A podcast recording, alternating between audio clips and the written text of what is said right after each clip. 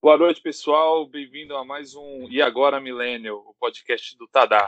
Eu sou o Matheus e o meu hobby quando criança era tocar violão, meu sonho ainda é trabalhar com música. Fala galera, boa noite. Aqui é o Leandro. E meu hobby é jogar pôquer e fumar guire. Boa noite, galera. Leandro, se o teu hobby é sentar, não vou te criticar, tá de parabéns. Ah, muito bom.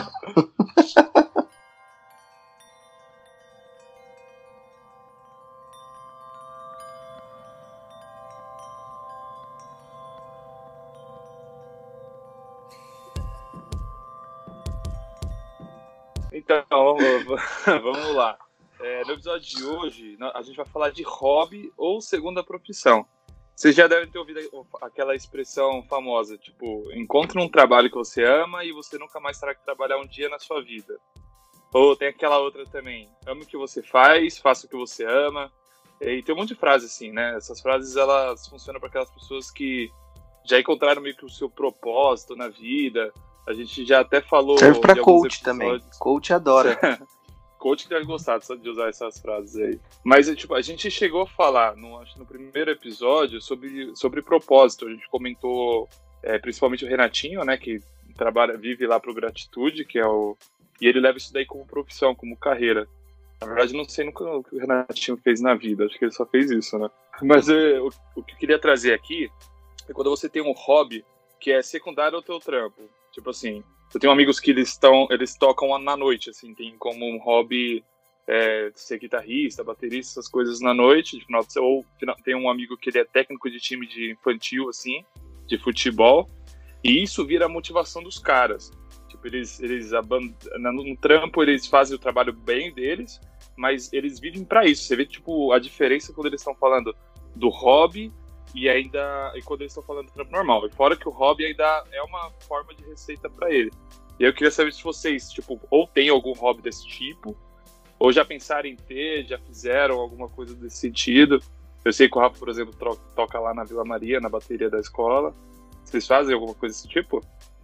Bom, como você puxou o gancho aí, é, eu toco, né, na, na Vila Maria, no início de Vila Maria, no Carnaval.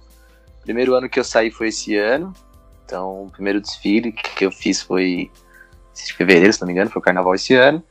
E continuo seguindo, continuo nos ensaios, continuo indo nas apresentações e tal, e para poder desfilar no ano que vem de novo. É um hobby que foi meio que uma, digamos, uma realização de sonho, digamos assim, porque eu sempre quis, né? Eu sempre olhei, sempre achei interessante, sempre achei bacana, sempre quis aprender, sempre tive muito, muita curiosidade, na verdade. E aí meu irmão começou a tocar na bateria lá que ele toca da faculdade, aí surgiu a oportunidade da gente fazer escolinha lá na Vila Maria, a gente fez escolinha, começou a tocar, desfilou e tal, mas é, a galera que costuma ver de fora acha que a parada é tipo carnaval fevereiro, é, chega dezembro, tem lá os ensaios de quadra, a galera vai lá, toma uma cerveja, escuta a bateria e, do- e no, em fevereiro desfila. O que ninguém sabe é que a parada é realmente um trabalho, sabe? É, é um trabalho para pessoas que realmente trabalham para a escola, então tem muito funcionário da escola samba no carnaval.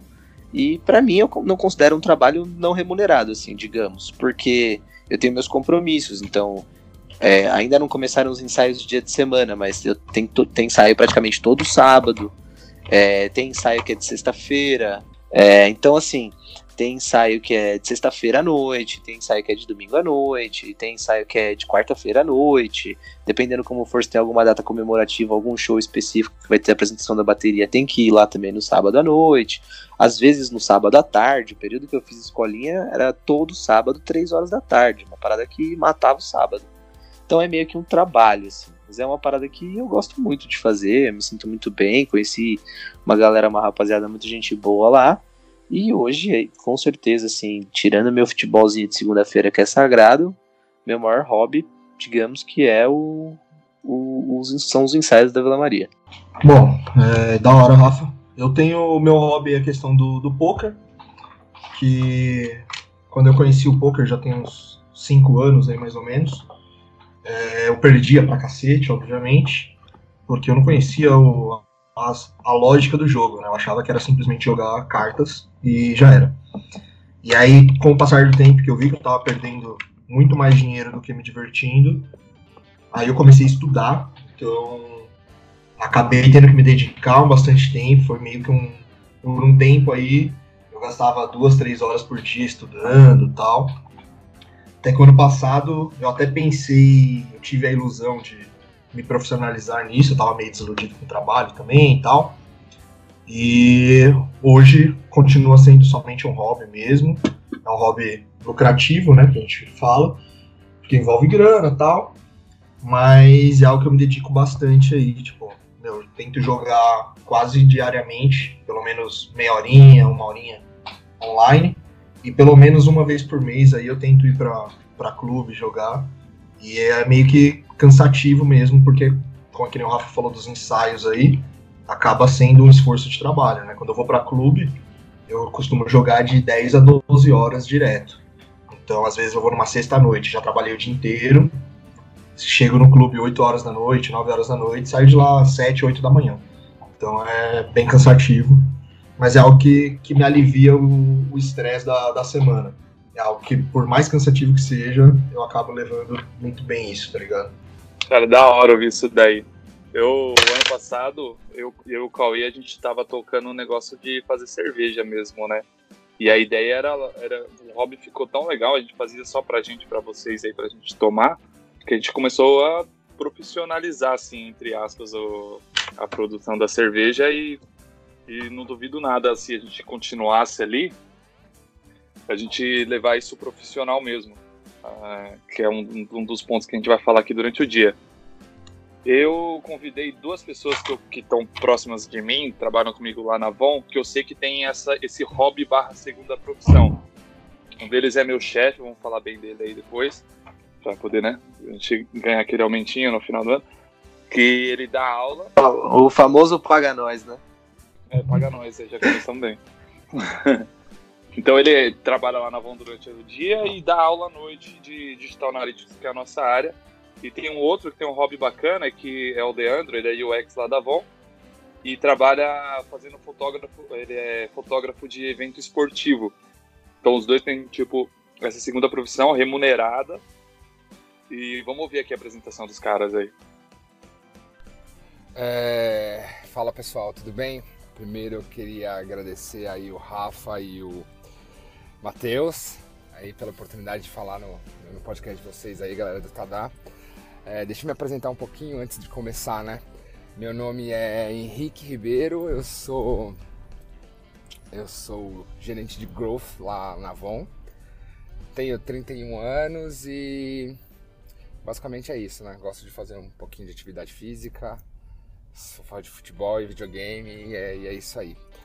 Mas vamos lá, vamos ao que interessa, né, pessoal? Caras, como, putz, como começou esse segundo trabalho é um negócio engraçado, assim, porque eu acho que a minha carreira é uma parada engraçada. Eu fiz publicidade, é, publicidade e propaganda, e aí quando você faz publicidade e propaganda, você tem aquela aquela aquela magia do que é publicidade, tralalá, tralalá, tralalá, campanhas fodidas e blá blá blá. E eu me vi que, tipo, não prestava para criação. Eu gostava de desenhar antes de, antes de entrar na graduação, fazia aula de desenho. Sempre adorei quadrinhos. E, e nessa história eu achava que podia fazer criação. Fui usar as ferramentas de criação, puta, odiei. Aí eu comecei a gostar de mídia.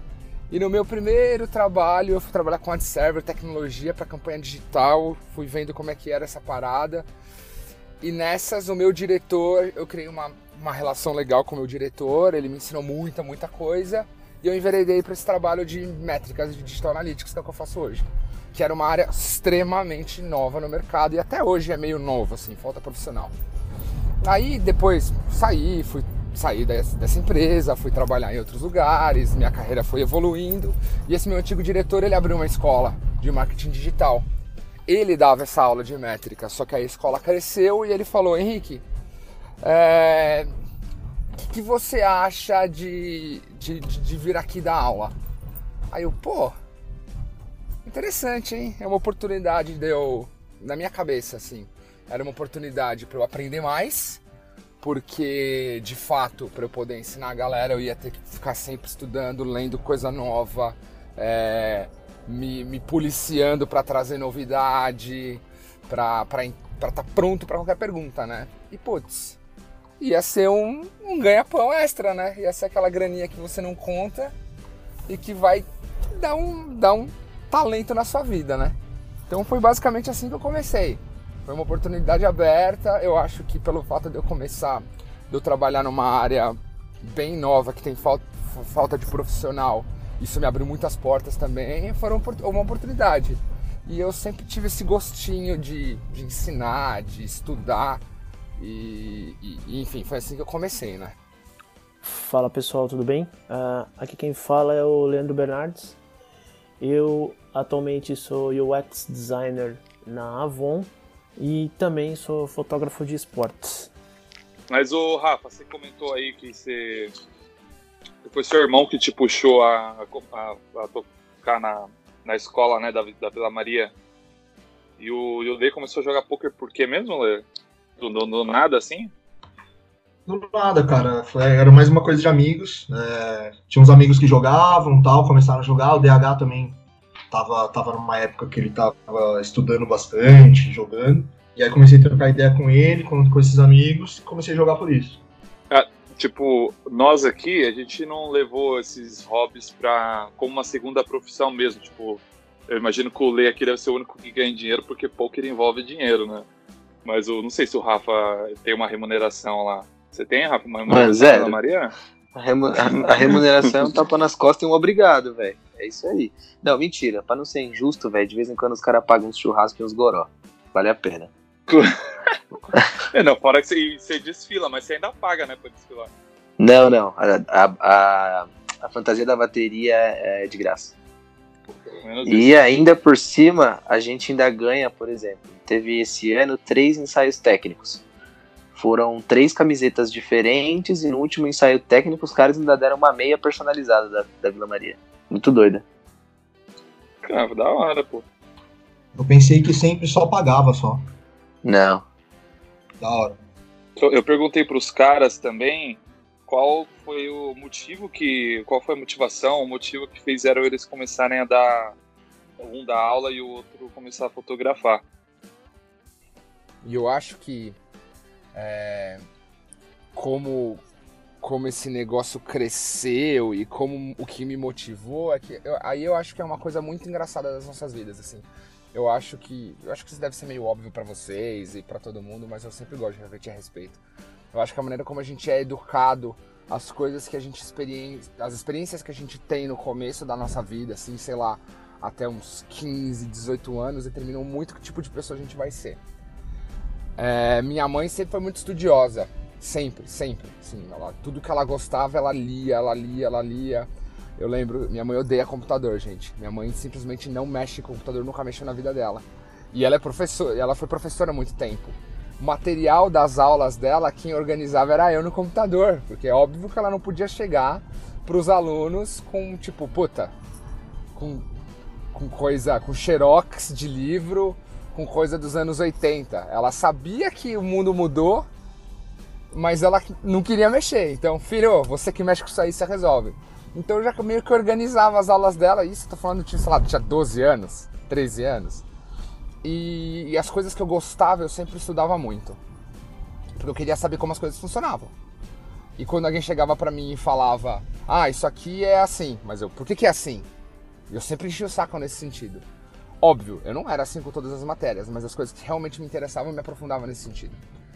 E aí eu acho que isso é meio que o gatilho que me motivou a, a, a, a trabalhar com isso, sabe? Assim, não foi algo que eu escolhi dar aula, mas eu sempre achei que era uma parada muito, muito, muito foda e muito nobre. Porque eu vi o que minha mãe fazia e eu sei tipo, o quanto importante é isso.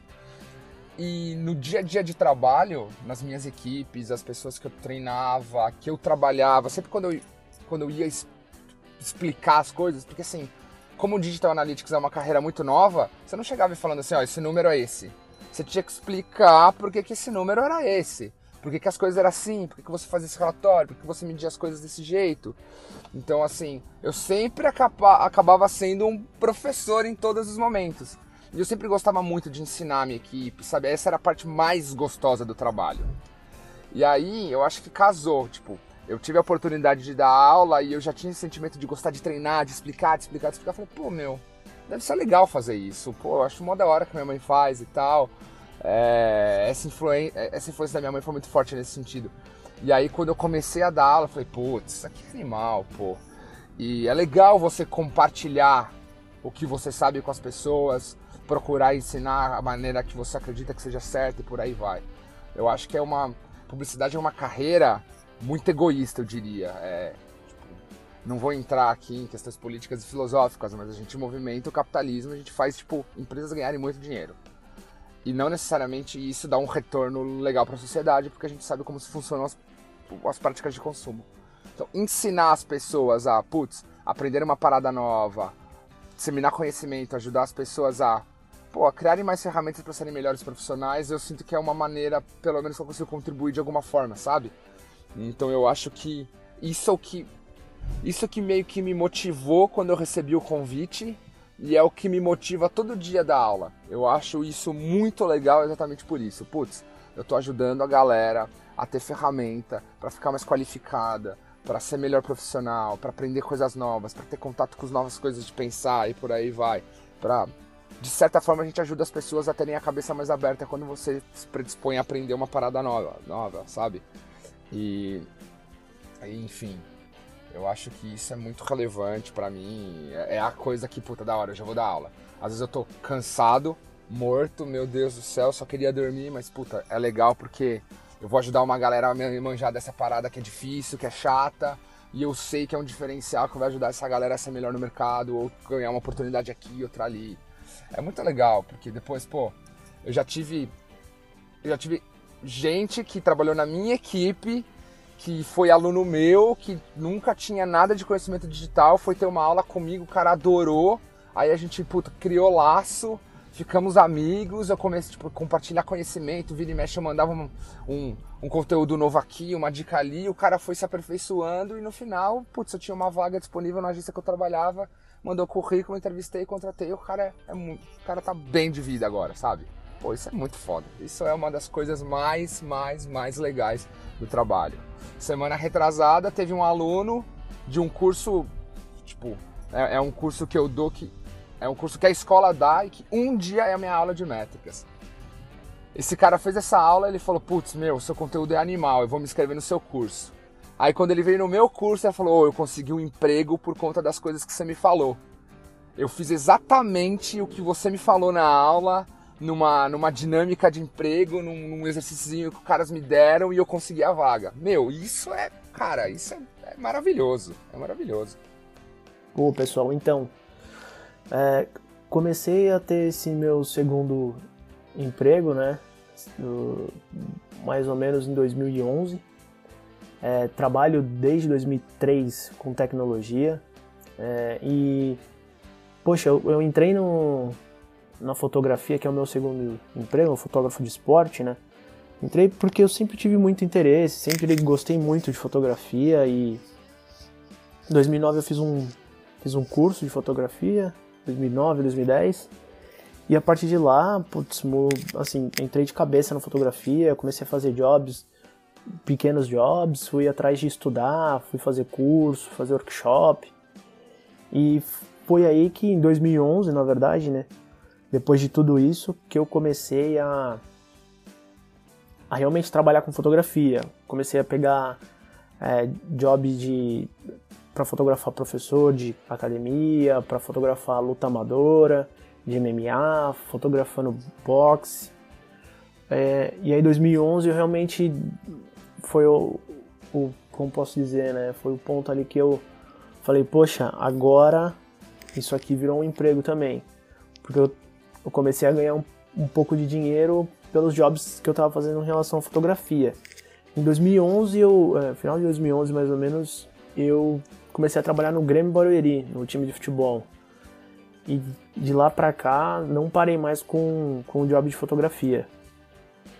É, então, rapaziada, como o Leandro falou aqui, que ele começou assim, é, meio que como um hobby mesmo, ele nem tinha muita pretensão da parada ser um, um trabalho, efetivamente, ganhar dinheiro com isso.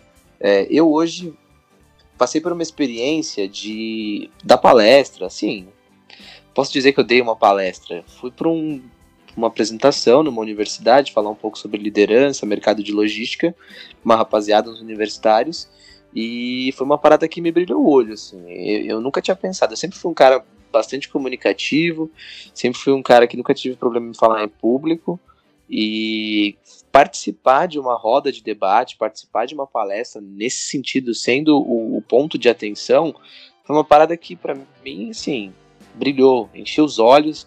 Eu falei, caraca, cara, será que um dia eu vou ter bagagem, né? Principalmente porque você tem que ter muita bagagem para tentar passar alguma informação para alguém, mas principalmente oportunidade de poder é, fazer isso com mais frequência, porque foi uma parada que, primeiro de tudo, me fez muito bem, eu me senti muito realizado, e segundo, será que algum dia é, alguém estaria disposto a pagar para me ouvir falar sobre algum assunto, algum tema, alguma coisa do tipo?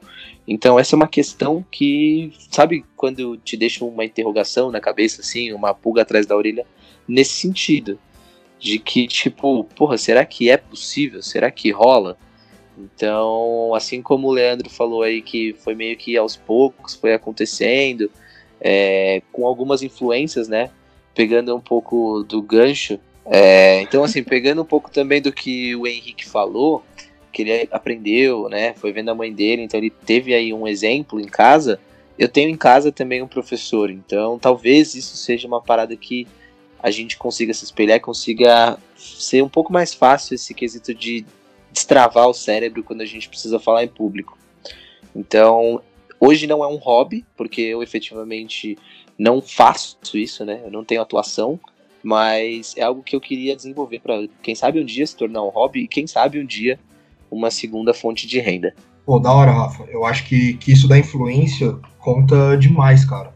É, se você não convive com, com as pessoas fazendo aquilo que você, você gosta e tal, não vai te motivar nunca a, a seguir esse hobby, seja um, uma segunda profissão ou mesmo no, como uma diversão mesmo. Se você não tem um parceiro para isso, uma família que apoia isso, eu realmente acho que é bem complicado.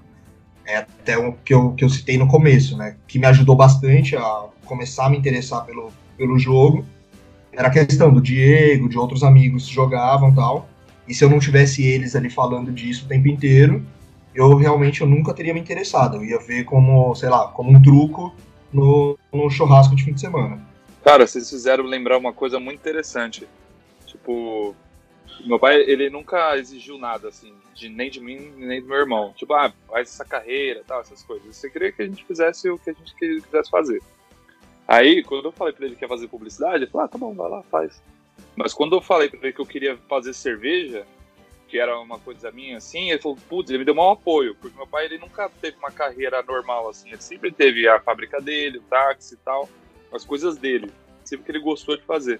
Aí quando eu falei pra ele que eu gostava de fazer cerveja, ele, foi a primeira vez que ele me deu um apoio, tipo, puta, vai lá e faz, ele me levou pra fábrica dele, lá falou, instala aqui a sua, a sua cervejaria, faz aqui e tal.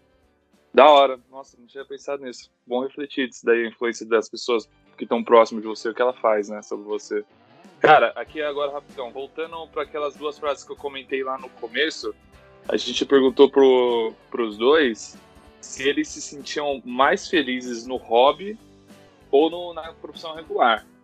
Que nem eu, publicitário lá na minha, se eu tivesse trabalhado em agência ainda, com certeza já estaria surtado, já não ia aguentar mais o ambiente que é trabalhar em agência de publicidade do jeito que é hoje. Tá modernizando e precisa de muita melhor ainda do jeito que é hoje, eu já teria surtado porque eu não estava feliz. Nem, é, são poucas as pessoas que conseguem ser felizes em agência de publicidade. Tanto que a maioria dos empreendedores aí são tudo ex-publicitários. E aí a gente perguntou isso para os caras. Queria que vocês ouvissem aí também. Olha, dizer se eu sou mais feliz no trabalho, vamos dizer assim, no meu trabalho formal lá na Avon, pro meu trabalho como professor, eu acho que é complicado dizer, porque tudo é mais gostoso quando não é trabalho mesmo, sabe? É que na verdade eu sou. Eu faço essa piadinha aí com, com, com o Lê, que, que, que tá participando aí também, que a gente é tipo o pai do Chris, o Júlio. Nós temos dois, três empregos. Só que eu acho que esse é um emprego que é mais gratificante do que trabalhar numa firma, vamos dizer assim. Eu acho que ensinar as pessoas, é, dar munição para as pessoas raciocinarem melhor, terem mais poder sobre as suas ações, terem mais autonomia para ser quem elas erem, terem mais poder de barganha. Eu acho que, tipo, você ensinar as pessoas é uma das melhores tarefas dessa vida, assim. Eu, eu, eu admiro muito a carreira de professor. Professor, bom, eu vou falar um pouquinho das minhas opiniões aqui, qualquer coisa vocês me cortam.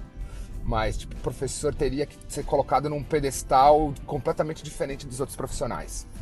Ponto. Para mim é isso. Eu não me julgo, eu não me considero um professor. Eu dou aula em curso de especialização, eu dou aula numa pós-graduação, mas a minha, minha esposa, por exemplo, ela é bióloga, ela é professora universitária. Ela é professora. Ela está ensinando a galera a pensar, entender como o ser humano funciona, porque o mundo é mundo, essas coisas, sabe? Eu acho que isso, meu, isso é, é, é espetacular. É muito, muito, muito, muito, muito foda.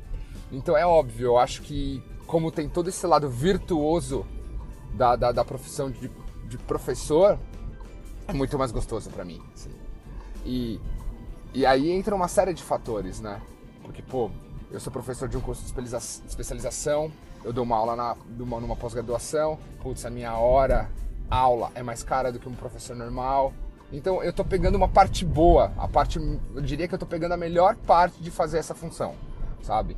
Mas mesmo assim, hoje eu sou, eu sou mais feliz dando aula. A aula é muito gostoso, ajudar as pessoas é muito gostoso ter utilidade para propagar conhecimento é, é, muito gratificante. É muito gratificante. É uma responsabilidade desgraçada.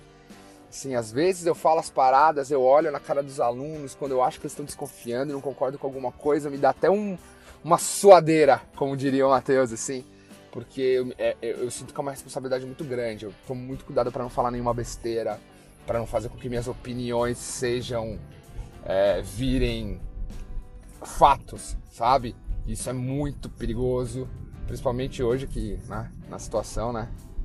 Mas enfim, a, é, é, é, eu, eu acho que é, essa é a parada, gente.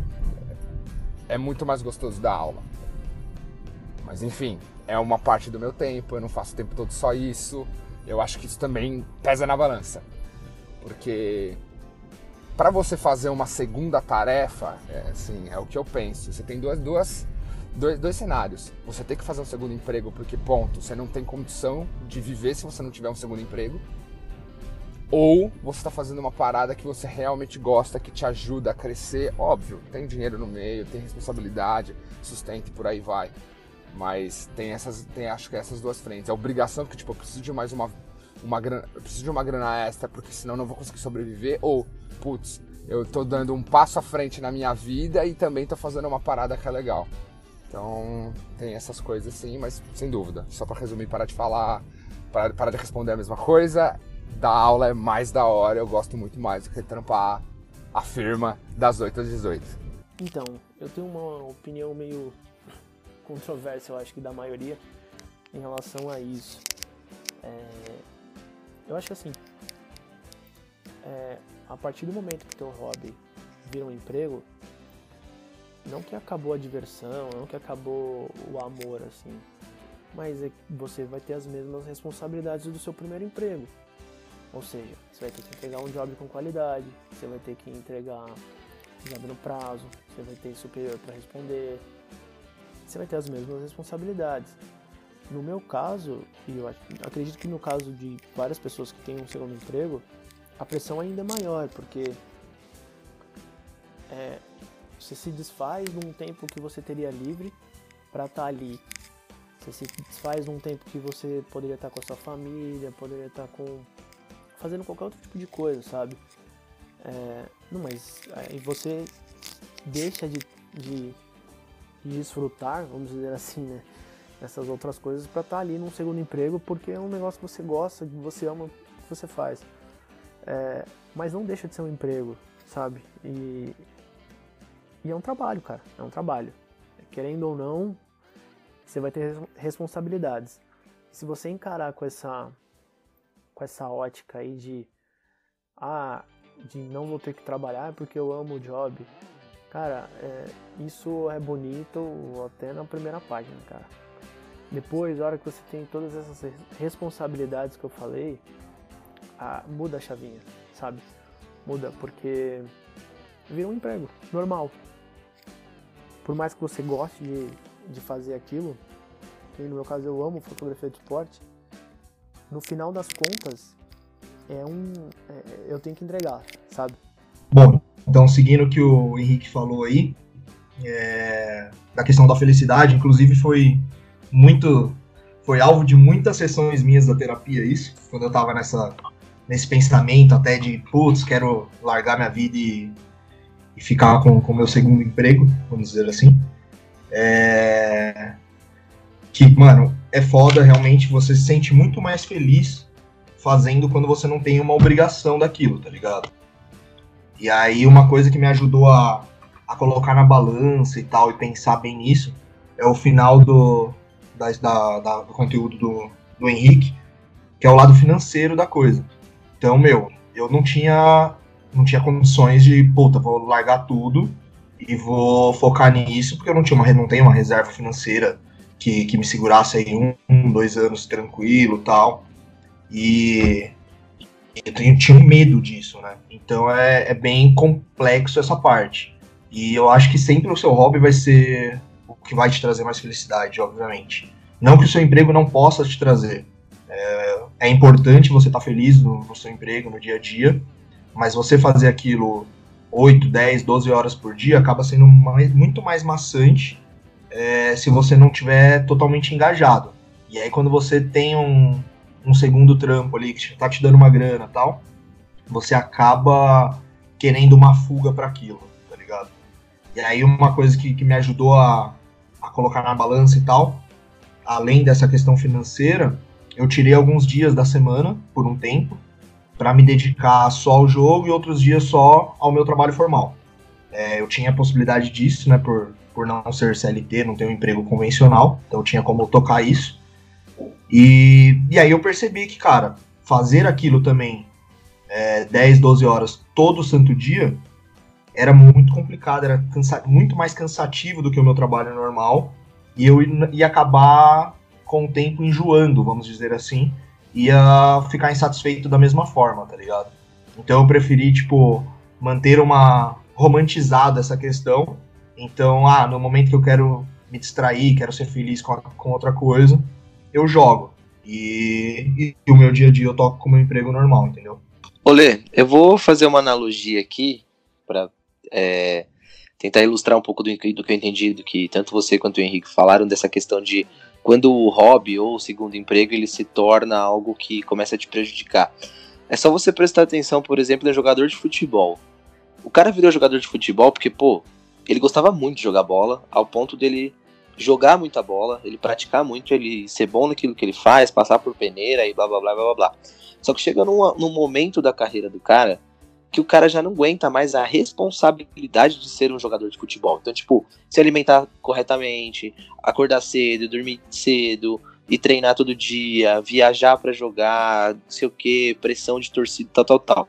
E aí você vê que o rendimento do cara cai, né, a partir desse momento. Só que chega no final do ano, tem aquelas peladas lá de amigos dos casados contra os amigos dos solteiros, pô, o cara vai com um sorrisão na cara, por quê? Porque aquilo ali continua sendo o meio dele de ganhar dinheiro, né? Porque aquilo continua sendo futebol, de qualquer forma.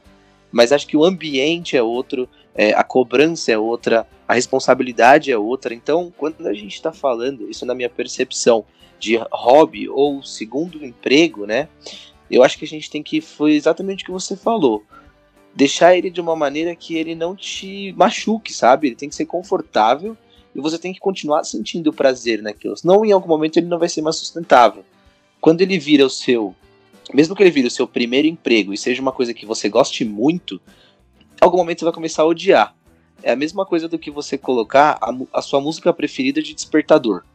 Porra, em algum momento você vai começar a odiar a sua música preferida não significa que, porque ela é a sua música é, né? preferida, que você tem que escutar ela o dia inteiro. Então, tipo assim, eu acho que essa é uma analogia que permeia muito esse fator de é, da corda bamba, né? aonde é que eu consigo manter o meu segundo emprego ou o meu hobby a um ponto em que ele não fique desgastante para eu começar a odiá-lo, né? Porque quando você começar a odiar ele, aí você vai procurar outro hobby, você vai procurar outro segundo emprego, porque aquele seu primeiro emprego, que às vezes você pode amar ou odiar, é aquele é o que paga as suas contas, né, no final do mês. Mas eu acho que é aquilo, né? Você não pode extrapolar no sentido de o quanto você gosta, então você queira fazer aquilo 24 por 7, porque em algum momento você vai começar a odiar. Então, muito interessante é isso que o Henrique trouxe e adicional aí que você colocou no final. E para a gente poder fechar esse contexto aí, essa analogia que foi o que eu consegui enxergar de tudo que a gente falou sobre esse tema. Achei perfeita, cara. Bela, bela analogia mesmo. É, inclusive, justo no dia que saiu o Neymar em La Casa de Papel, né? Pode crer, o cara tá mandando melhor São Paulo é incriticável. Neymar é incriticável. Sempre ah, será. Nossa, que viúva, velho. É, completamente desnecessário. Tipo assim, não havia, não havia necessidade nenhuma do cara entrar numa série de televisão no meio de uma turbulência dessa, né? Mas tem gente que nasceu para correr atrás de problema ao invés de correr do problema, né? Enfim, o hobby dele é jogar bola, né? pois é. Caraca. O cara, só adicionando, dividindo com vocês também, esse lance de o hobby ele começa a puxar tanto você e você chega a odiar. Eu não cheguei a odiar, mas acho que aconteceu um pouquinho comigo na hamburgado teve uma, um período no ano 2017, 2018, esse meio, que eu tava tão dedicado lá que minha performance no, no trampo começou a cair, né? Eu comecei a dar menos atenção, errar coisa besta tal. E aí eu me culpava por causa disso e não entendia que era por causa da dedicação ao projeto social. E aí, depois de um tempo, falei, pô, não tem como levar as duas coisas por mais que eu goste. Aí eu comecei a abrir a mão um pouquinho de lá, até um momento que não conseguia mais, que o hobby, uma coisa que eu gostava, ficou sem prazer. E eu tive que largar, tive que parar. Aconteceu isso. Mas uh, pode acontecer ao contrário também. O hobby te dá tanto prazer e te dá um, um resultado financeiro que você consegue interromper a tua carreira, tua carreira normal. Por exemplo, eu estou construindo a minha carreira agora, que depois que eu direcionei há uns três anos para esse momento que eu quero, e se aparecer um hobby, por exemplo, se o negócio da cerveja tivesse dado tão certo, eu não tenho dúvida de que eu teria que interromper a carreira normal, né, a carreira CLT, para poder seguir no, no meu hobby, porque ele ia conseguir me sustentar o meu, meu padrão de vida. E a gente perguntou isso para os caras também. Poxa, então essa pergunta aí é a pergunta do milhão, né? Não sei se eu interromperia minha carreira como UX para focar só no focar só em fotografia. É, já pensei muito nisso, muito. É, uns 5 anos atrás eu queria jogar tudo pro alto, meu emprego de tecnologia, né, meu emprego como UX designer, para focar só no, na fotografia, mas querendo ou não, você ainda ficar preso a algumas coisas. A principal é questão financeira, né? Como eu trabalho desde 2003 com tecnologia, então você vai criando uma carreira, né? E, pô, você vai ganhando mais, você vai ganhando experiência pra caramba e além do mais, assim, é bem complicado você jogar tudo fora, sabe? Porque querendo ou não, poxa, dá aí mais, dá uns 15 anos, sabe, de, de caminhada trabalhando com tecnologia e jogar tudo fora é bem complicado, cara. É, e outra também, é, assim, eu gosto de, do que eu faço na tecnologia, né? Eu gosto de trabalhar como UX designer. É um negócio que me dá prazer. É, mas, pô, não, não vou negar que fotografia me dá muito, muito, muito mais prazer. Mas eu não. Hoje em dia eu não penso em largar a carreira de UX designer por conta. Por conta disso que eu falei, né? É bem complicado, na verdade. Uma pergunta. Acho, acho, que o Henrique deve ter a mesma opinião que eu, é, isso é uma é pergunta do milhão pra gente. Olha, eu acho que esse negócio de interromper a carreira para dar continuidade, acho que no meu caso é mais fácil, porque isso é uma extensão da minha carreira, né? Seria só um segundo caminho que eu tomaria. Hoje eu sou um profissional dessa área, eu tenho uma posição muito legal numa empresa maravilhosa, uma equipe que eu gosto muito de trabalhar, uma equipe muito qualificada, eu estou numa posição muito legal da minha vida, assim, estou muito satisfeito. Mas virar professor disso cuidar só de dar aulas disso seria uma extensão. Seria tipo, ah, beleza, eu escolhi, em vez de andar pela rota 1, eu estou escolhendo a rota 2, que não vai me deixar tão longe do que eu faço. Acho que para mim é uma condição mais fácil, mas eu penso o tempo todo em só focar em dar aula. Só que tem uma parada também, que assim, eu gosto muito de dar aula, eu gosto muito desse negócio de ensino, mas é muito difícil preparar material. Cara, é, eu acho uma injustiça com os professores você receber a hora de, a hora de aula dada só. Porque o esforço que você tem para montar material é descomunal. Pro meu caso, eu acho que ainda é bastante simples, que eu consigo usar vários templates de coisa de trabalho, várias referências de estudo que eu já pego para aplicar no trabalho, eu só vou adaptando, organizando e dividindo para as aulas. Mas, meu, você pega um professor, meu, ele se dedica para organizar, fazer a curadoria de todo o conteúdo para depois da aula. Meu, isso aí é uma puta de uma tarefa. Então, e isso para mim pega bastante, assim, é, uma, é a parte mais difícil. Às vezes é difícil eu me focar, eu me concentrar, eu me mover para montar um material legal. Eu sinto que eu tenho tanta coisa legal para falar que na hora de montar o material eu não tenho a mesma disposição, sabe? E isso isso me prende um pouco, é a parte difícil do trabalho. Ou seja, é um trabalho, né? Não é. Você tem a parte boa, você tem a parte ruim, óbvio, como tudo na vida. É. Putz, desculpa a barulheira aí. Então, voltando, é... mas eu penso seriamente em montar uma escola, em fazer esse negócio crescer, fazer uma escola só disso. Eu tenho várias ideias na cabeça.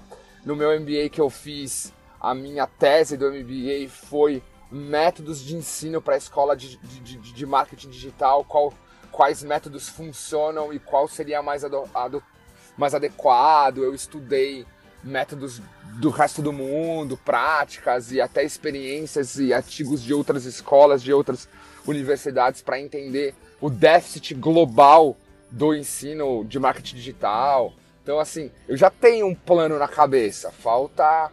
Acho que faltam duas coisas. Eu tomar vergonha na cara e encontrar o momento que eu julgo mais adequado. Hoje eu acho que ainda não é. Mas, putz, eu tô com esse, negócio na minha cabeça sim. Fortemente. Eu acho que. que eu, eu, eu não me vejo, na verdade, assim. É, eu acho que eu vou eu acho que eu estou respondendo várias perguntas numa tacada só aqui. Estou falando várias coisas ao mesmo tempo. Eu acho que isso é importante porque eu não estou vendo o meu trabalho de hoje como a minha atividade principal pro resto da vida, assim, sabe? É, e, eu, e eu vejo que, esse, que, que hoje essa segunda, esse segundo emprego mais prazeroso que é dar aula pode muito bem ser a minha, a minha carreira pro resto da vida, montar uma escola, é, putz, trazer um monte de profissional bom pra caramba do mercado, fazer uns cursos legais, porque eu tô cheio de ideias de coisas que podem ser feitas e de como a gente pode ensinar as pessoas. Eu não tenho tempo para fazer tudo isso e nem todos os skills, porque a disciplina que eu dou é muito abrangente. Você tem muitas coisas técnicas, muitos conhecimentos específicos que tem gente muito mais qualificada. Mas nossa, eu tenho uma chuva de ideias do que fazer disso. Falta só eu parar, pensar e, e, e, e ir atrás. Mas sem, sem, dúvida alguma que eu penso em trocar o que eu faço hoje, das 8 às 18, para me dedicar ao ensino e, fazer esse negócio que hoje eu trabalho crescer. É, é, muito, muito, muito. E, putz, eu acho que. É, que é tudo uma questão de eu parar, juntar uma grana, me preparar, é, é, putz, planejar, sabe? Eu acho que o, o, grande ponto é planejar. Beleza, eu quero trabalhar com ensino, eu vou montar uma escola, eu vou me dedicar a dar mais aulas diferenciadas. Quanto que de dinheiro eu vou precisar para poder manter a, manter a vida que eu tenho hoje, a qualidade de vida que eu tenho hoje? Eu vou ter que juntar uma grana, vou ter que investir uma grana para abrir uma escola, enfim. Mas eu acho que a grande coisa é eu vou me preparar para tal. É, eu acho que a grande essa é a grande questão, assim, mas eu não vejo como um grande empecilho, uma grande dificuldade. Não, não é algo que eu sinto que seja distante. Pelo que eu, pelo mesmo motivo que eu falei para vocês, eu vou só mudar da rota 1 para rota 2. Eu acho que isso acaba facilitando o processo, principalmente na minha cabeça. Porque se vocês forem pensar de uma forma prática, eu trabalho numa empresa eu tenho meu salário, eu já vivo em cima desse meu salário, tenho meu planejamento financeiro, guardo meu dinheiro, faço as minhas coisas. Se eu for empreender, tudo isso vai mudar. Mas como eu já trabalho com a mesma coisa que eu já faço, na minha cabeça é mais fácil porque eu já sei como o mercado funciona, eu tenho uma certa experiência de caminho a seguir. Mas vai ser um movimento muito grande, muito ousado, assim. Mas eu não vejo como, como uma grande dificuldade, eu vejo como algo bastante plausível e possível num, num, num, num curto prazo. Assim.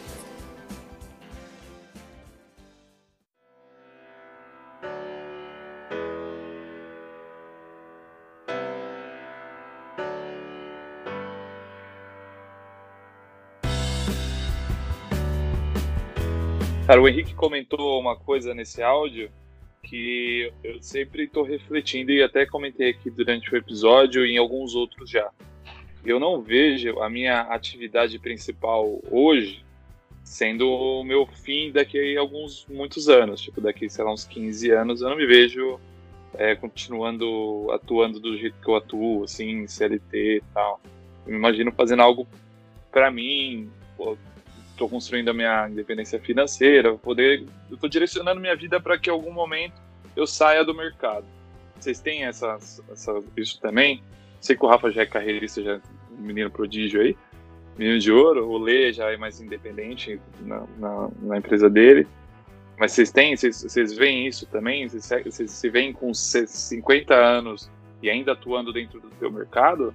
Com certeza não. É, o mercado é extremamente interessante, eu só lido com o problema das pessoas o tempo inteiro. É, e eu sempre tive isso para mim. Não sei o que, que eu pretendo fazer, tá ligado? Mas com certeza eu vou ter uma mudança aí no futuro. Não sei, provavelmente não pro, pro meu hobby aí do poker, mas sei lá, tocar outras atividades, tá ligado? Conhecer algo novo, ter uma paixão nova, um, um segundo emprego novo, que, que eu me apaixone o suficiente para tocá-lo, pode ser que aconteça. Eu não, não tenho os planos de, de seguir muito, muitos anos na, na minha área, não. Cara, eu gosto muito assim do que eu faço. Eu, eu gosto muito do conceito da, da minha posição, mais voltada por essa questão de liderança mesmo, de equipes e, e tudo mais. Então eu me vejo sim, não fazendo exatamente o que eu faço hoje, mas em uma posição onde exija cuidado com os funcionários, é, aliado às métricas da empresa, né? Então muito você trabalhar naquela balança entre o que a empresa exige de números e como você vai fazer que as pessoas atinjam aqueles números, né? Porque basicamente a empresa te dá uma diretriz e as pessoas têm que executar. O gestor, que é o cara que está ali no, no, meio da pirâmide, ele tem que conversar tanto para cima, que são os caras que querem saber de número, quanto conversar para baixo, que são os caras que são pessoas e tem que atingir aqueles números. Então eu me vejo fazendo isso por um bom tempo. É, pelo fato de ser comunicativo e expressivo, eu me vejo em algum momento, obviamente, dando palestra sobre algum assunto dentro desse tema, né? Porque é um tema que eu me sinto confortável para falar sobre.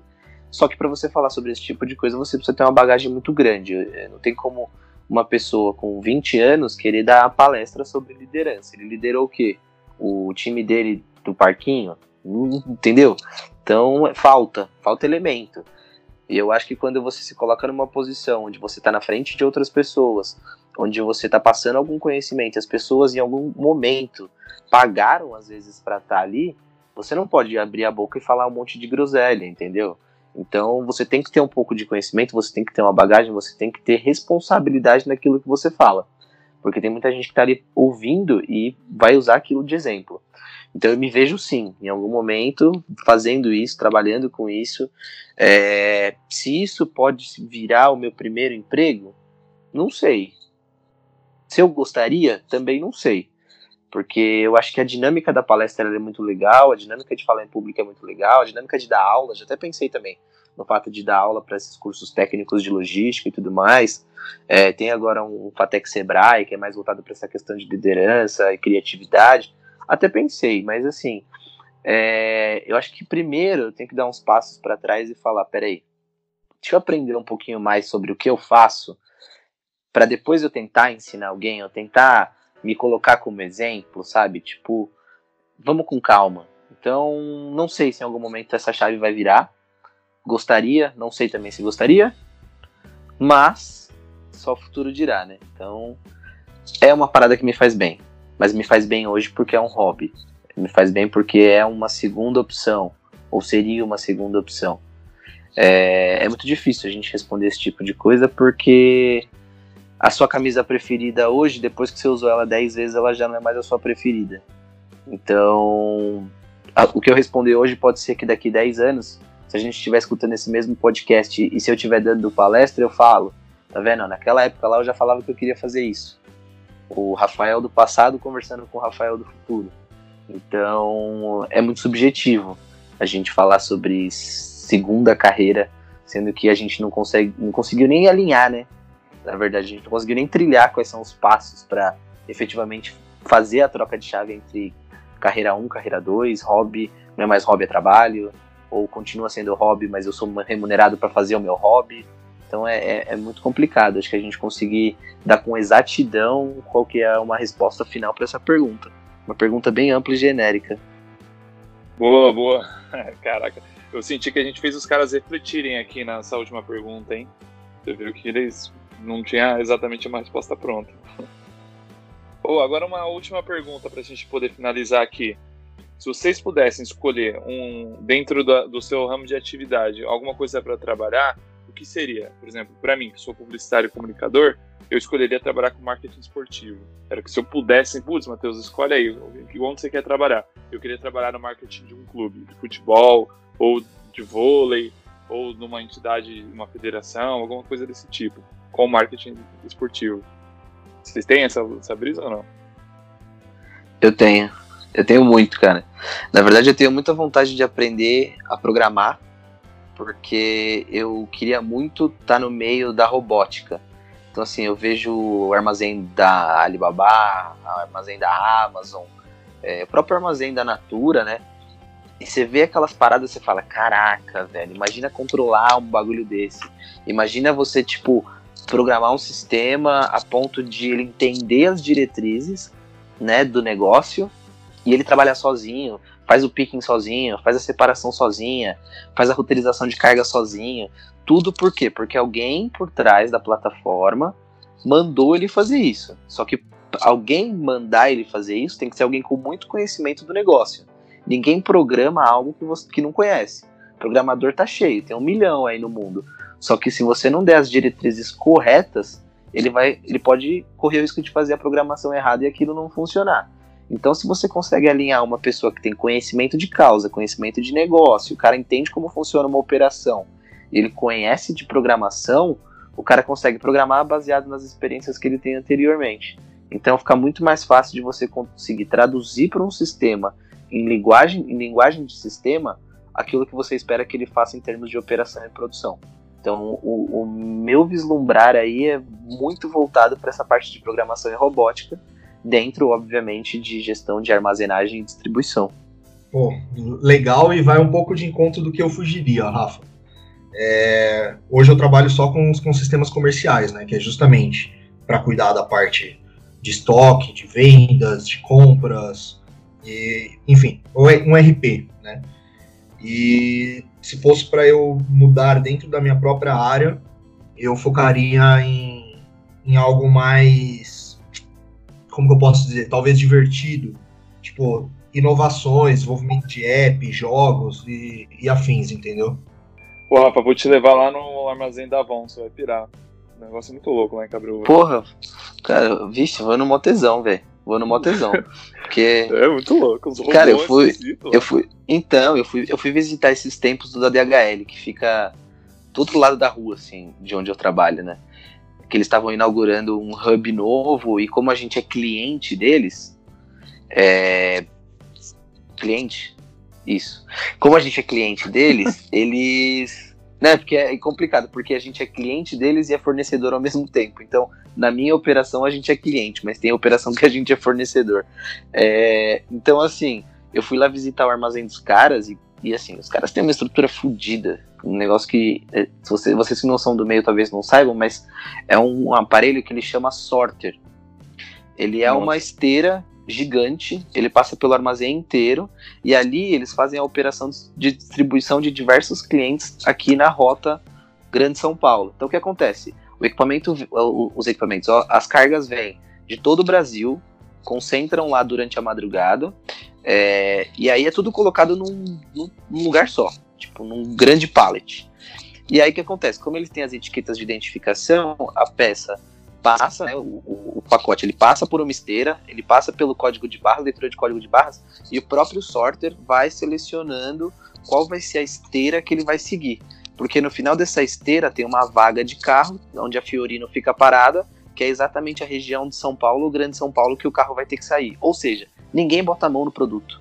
O cara chega de manhã com a Fiorino, o equipamento já está separado para a região que ele vai atender. Por exemplo, o cara vai atender a região da Paulista, Bela Vista, Consolação e sei lá, alguma região ali próxima.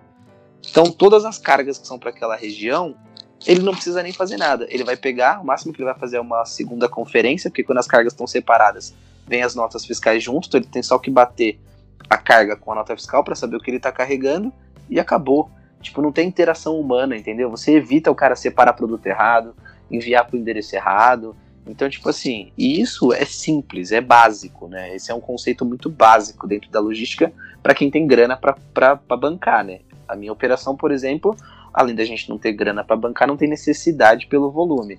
Mas é bizarro, assim, é uma parada que me enche muito o olho, assim, é, é muito fera. Robótica dentro da logística, para mim, é o que vai fazer a, a, próxima revolução industrial, porque hoje em dia todo mundo quer tudo rápido, todo mundo quer entregue para ontem, todo mundo quer facilidade, todo mundo quer, tipo, entrar num site e escolher o que quiser, só entrar no site da Amazon, por exemplo. É exatamente o que, o que eles vendem, né? é, de A a Z. Se você quiser comprar pílula de, sei lá, pílula para suprimento alimentar, tem. Se você quiser comprar carrinho de bebê, tem. Se você quiser comprar iPhone, tem. E se você quiser comprar um, uma camiseta, tem. Então, tipo assim, é uma loja que vende de tudo, aquilo que eles não vendem, as pessoas mandam para lá e eles distribuem, por quê? Porque o business da Amazon não é vender nada. O business da Amazon é capacidade de gerenciamento de distribuição e armazenamento de carga, sendo a carga dela, sendo carga dos outros. A Amazon não produz nada, a não ser conteúdo para televisão, obviamente agora, mas fora isso, os caras não produzem nada. O business dos caras é armazenamento e distribuição de equipamentos ou de, de, de qualquer coisa que seja dentro do período mínimo. Se você compra alguma coisa na Amazon, está dentro dos Estados Unidos, os caras te entregam no dia seguinte em qualquer lugar dos Estados Unidos. Isso é bizarro, entendeu? Então, o que, qual que é o diferencial hoje de você comprar um, um iPhone na Apple e um iPhone na Amazon? Você não ter que se deslocar até a loja da Apple. Basicamente, você entra lá no site da Amazon, manda entregar na sua casa, no dia seguinte está na sua casa. Você não precisou ir até um shopping, você não precisou pagar é, estacionamento, você não precisou ficar perdendo tempo para achar uma vaga, você não precisou ir até a, a, a, loja. Você entrou lá, escolheu o modelo que você quis, a cor que você quis, a capacidade que você quis, pagou no seu cartão de crédito, acabou. No dia seguinte está na porta da sua casa. Então é facilidade, né? Para mim, a próxima revolução industrial é isso, velho. É facilidade de, de, de, produção e gerenciamento voltado à robótica. Boa, tem mais um ponto aí, Lê, pra gente encerrar aqui ou, ou vamos embora? Vambora. Bom, então, amigos, tomara que todo mundo encontre um hobby aí, que, que tenha muito prazer, seja feliz e consiga tocar como uma segunda profissão ou até mesmo a primeira. Valeu pelo papo. Vou deixar o áudio de agradecimento dos caras aí. Valeu, Leandro, Henrique. Galera, eu acho que é isso aí. É, espero ter contribuído. Eu amo podcasts, eu ouço o tempo todo, então estou me sentindo muito, muito, muito orgulhoso de poder participar em um. acho animal. É, obrigado pela oportunidade aí. Sucesso para vocês. De novo, abraço, galera. Obrigadão pela oportunidade. Vamos falando aí se precisar. Se precisar. Tamo junto. Beleza? Valeu, meus queridos. Pô, valeu, Matheus. Valeu, Rafa. É, o pessoal do Tadai também. Um ótimo participar do podcast aí que eu ouço semanalmente. Sempre com uns temas legais, uns temas bem diferentes, né? Um dia vocês estão falando de finanças, outro dia vocês estão falando de carreira. E, pô, bem legal. Bem legal participar. Precisando é só chamar.